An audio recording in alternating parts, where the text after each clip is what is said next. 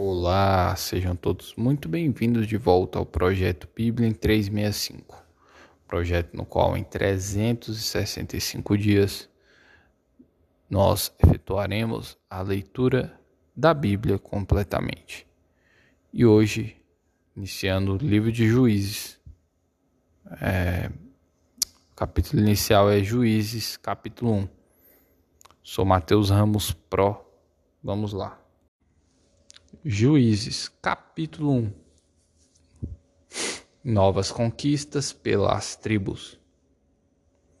Depois da morte de Josué, os filhos de Israel consultaram o Senhor, dizendo: Quem dentre nós primeiro subirá aos cananeus para pelejar contra eles?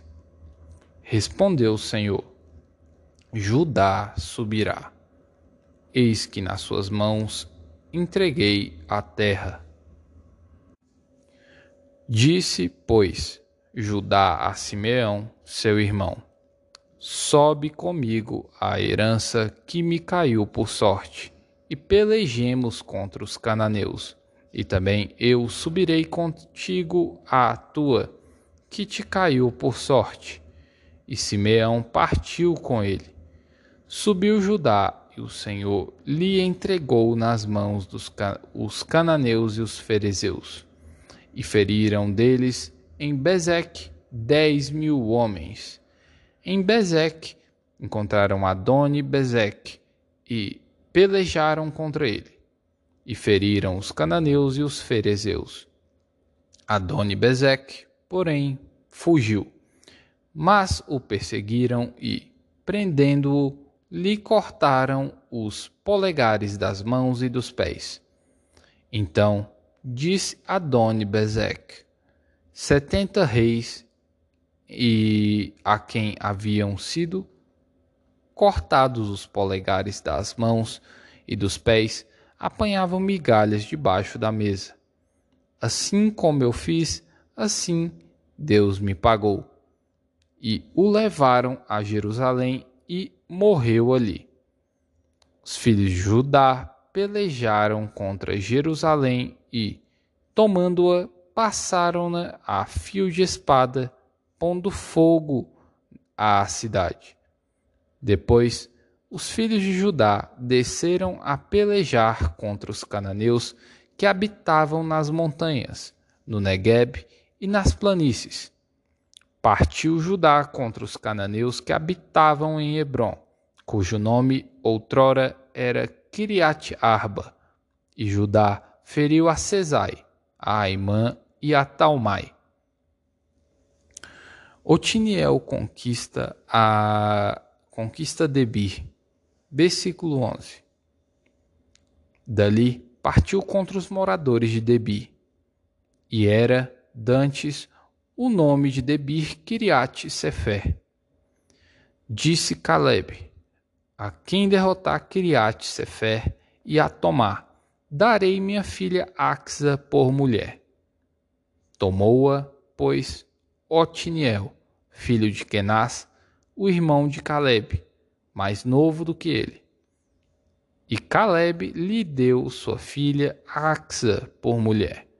Esta, quando se foi a ele, insistiu com ele para que pedisse um campo ao pai dela. E ela apeou do jumento. Então Caleb lhe perguntou: Que desejas? Respondeu ela: Dá-me um presente. Deste-me terra seca. Dá-me também fontes de água.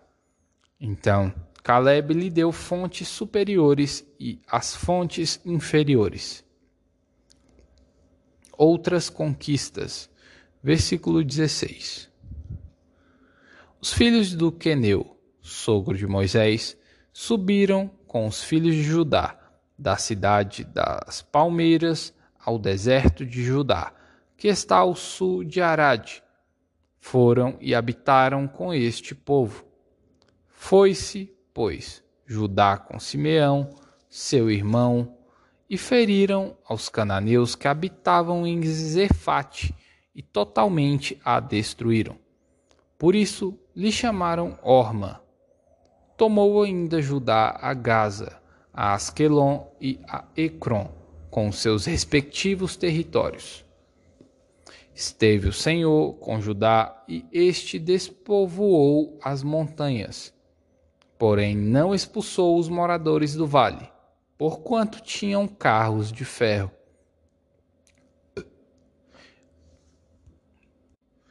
E, como Moisés o dissera, deram Hebron a Caleb, e este expulsou dali os três filhos de Anak.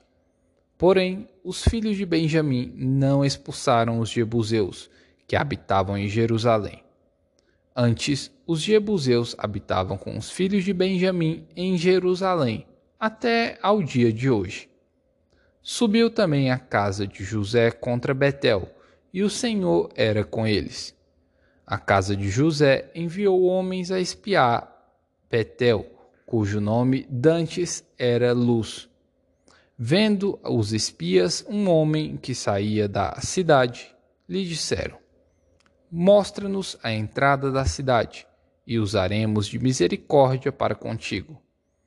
Mostrando-lhes ele a entrada da cidade, feriram a cidade a fio de espada. Porém, a aquele homem e a toda sua família deixaram ir.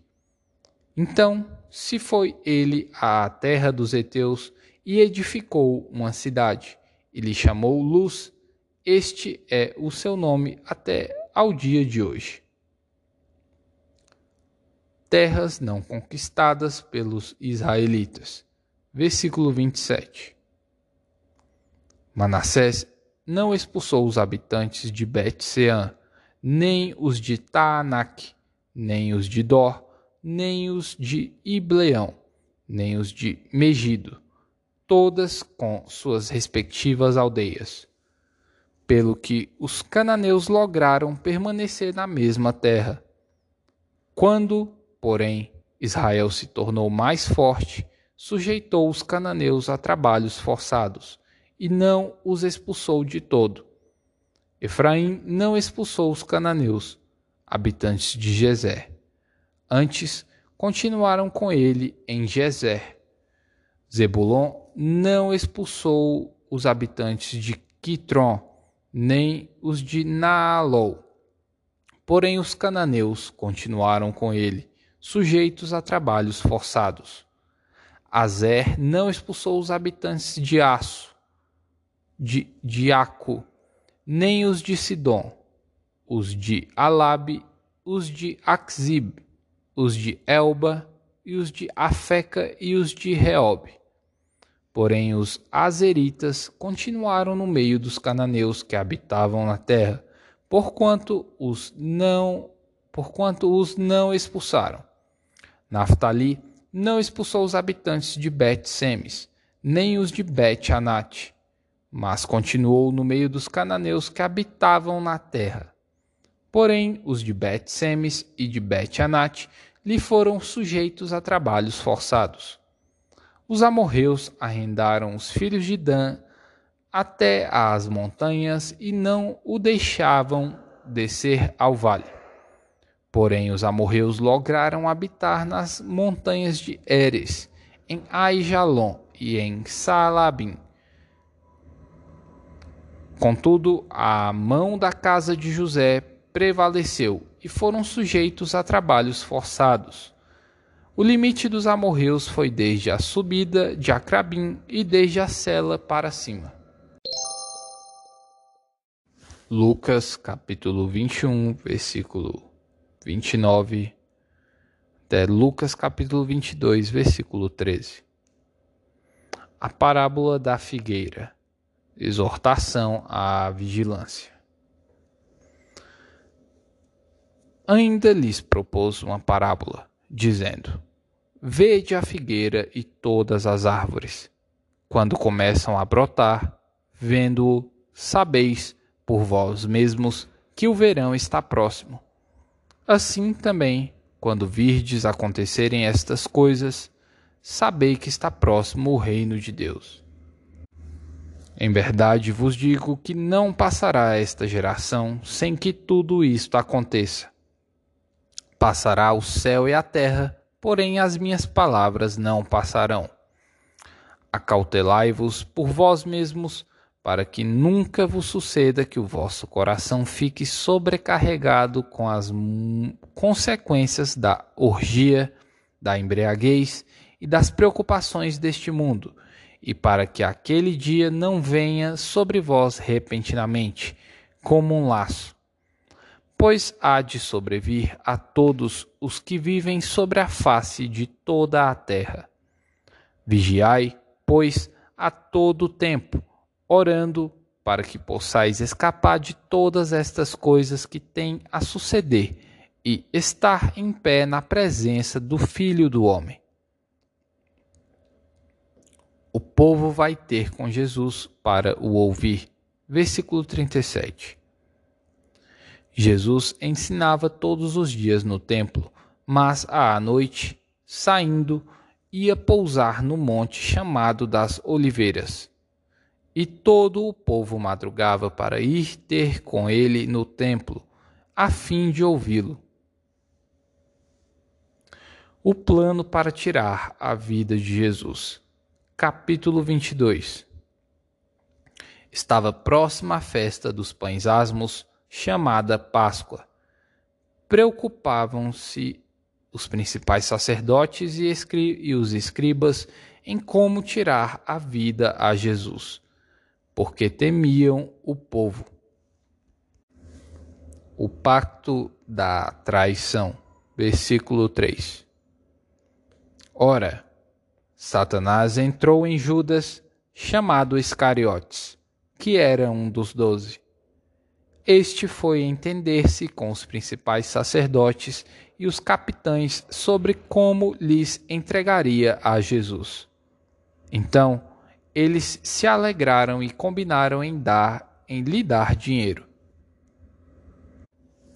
Judas concordou e buscava uma boa ocasião de lhe entregar sem tumulto. Os discípulos preparam a Páscoa. Versículo 7. Chegou o dia da festa dos pães asmos, em que importava comemorar a Páscoa. Jesus, pois, enviou a Pedro e João, dizendo: Ide preparar-nos a Páscoa para que a comamos. Eles lhe perguntaram: Onde queres que a preparemos? Então lhes explicou Jesus: Ao entrardes na cidade, encontrareis um homem com um cântaro de água. Segui-o até a casa em que ele entrar, e dizei ao dono da casa: O mestre manda pergun perguntar-te: Onde é o aposento no qual hei de comer a Páscoa com os meus discípulos? Ele vos mostrará um espaçoso cenáculo mobiliado. Ali fazei os preparativos. E, indo, tudo encontraram como Jesus lhes dissera e prepararam a Páscoa. Livro 4, Salmos 90 até o 106. Salmos capítulo 90. A eternidade de Deus e a transitoriedade do homem.